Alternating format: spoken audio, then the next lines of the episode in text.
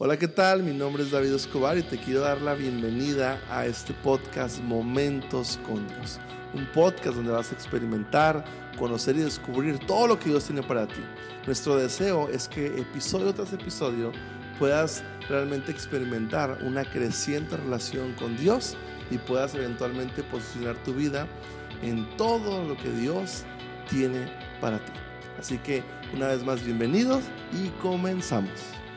Hola, hola, ¿qué tal? ¿Cómo estás? Estamos aquí ya en el este día 16, día 16. Este estoy muy muy contento ya ya estamos acabando en el episodio número 16. La parte final de esta jornada de fe, este devocional de fe. Y bueno, tenemos un tema muy interesante, ¿no? Que tiene que ver como así como se podría decir así como luchando con Dios, ¿no? Y no es como que estemos luchando con Dios, pero hay una parte muy, parte, muy padre en la Biblia que me gustaría este, que exploramos el día de hoy, ¿no? Es cuando en Génesis 32, 26 Jacob dice, y no te dejaré ir, ¿no?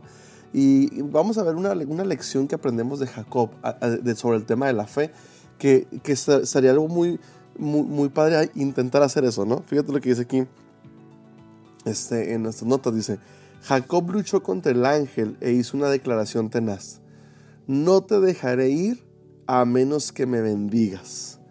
E, este, e, y esta, esta tenacidad, esta, esta eh, perseverancia ah, llamó la atención de Dios, ¿no? Este, y aquí una pregunta importante sobre el tema, ¿no? ¿Cómo elegiría Dios bendecir a esta persona que no aceptaría un no como respuesta? Un no por respuesta. Dinero, una larga vida, un nuevo camello en ese tiempo de transporte, victoria sobre sus enemigos, la resolución de un asunto difícil. No, su bendición fue una revelación de su verdadero nombre, una verdadera, su verdadera identidad. Este, su nombre ya no sería Jacob cuando le cambió el nombre, sino sería Israel, príncipe con Dios. Su bendición fue esta, que recibiría un nuevo sentido de quién era realmente, lo que produciría un cambio en sus pensamientos y vocabulario sobre sí mismo, esto a su vez provocaría un cambio en sus acciones y destino. Qué interesante esto, ¿no? Entonces, aquí, aquí, este Jacob este, estaba aferrado ahí con el ángel pidiéndole que Dios lo bendijera, ¿no? Este, esas implicaciones son revolucionarias. Una de las cosas más grandes que podemos obtener de Dios es una revelación de quiénes somos realmente. Qué bendición sería eso en nuestras vidas, poder realmente este, esa revelación, esa revelación de identidad, de quiénes somos en Dios, ¿no? Una vez que nos llamemos como Dios nos llama, aceleraremos ese es el camino de la transformación. Muchas personas recordemos que eh, uno de los grandes problemas que enfrentamos el ser humano es una falta de identidad.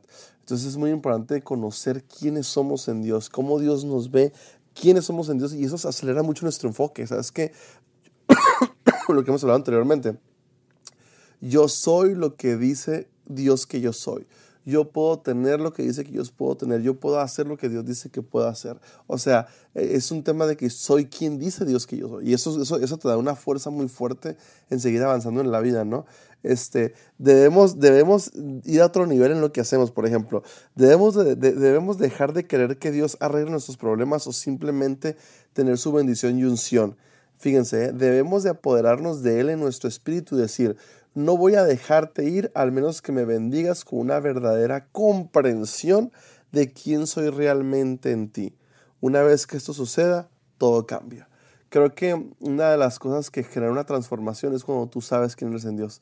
Y a veces estamos pidiéndole a Dios que, que Dios, cámbiame esto, Dios, dame lo otro, Dios, y quítame este problema. Y Dios, y está bien, no, no es algo que esté del todo mal, pero tenemos que ir a otro nivel. Tenemos que pedirle a Dios que nos transforme, que su la identidad de Dios, eh, que, que, seamos la, que seamos quien Dios dice que seamos y, y, remover esas cosas, pero para enfocarnos en nuestro destino y en el propósito que Dios tiene para nuestras vidas, ¿no? Este, aquí para ir terminando esta parte, me encanta lo que dice aquí.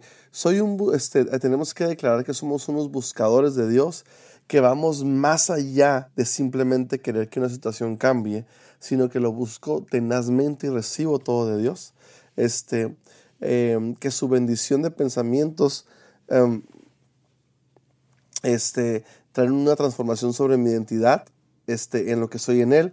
Este, dejemos de pensar en el crecimiento como una supresión del deseo, no reprimirnos, buscamos una nueva identidad por la fe. Creo que muchos de nosotros a veces pasa, nos pasa de que a veces cuando no tenemos a Dios, no estamos tan conectados con Dios, dejamos que alguien más nos diga qué, qué somos, ¿no? Ah, es que tú eres así. Ah, no, es que tú eres así. Es que tú vas a poder hacer esto. Es que tú no creo que puedas lograr aquella, aquello. Este, no, yo, yo, yo te miro más de este lado, ¿no?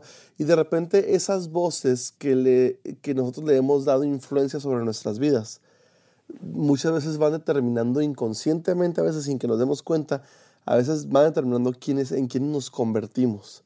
Entonces tú y yo tenemos que buscar totalmente ser quien Dios dice que eres, que puedes hacer lo que Dios dice que puedes hacer y que puedes tener lo que Dios dice que puedes tener.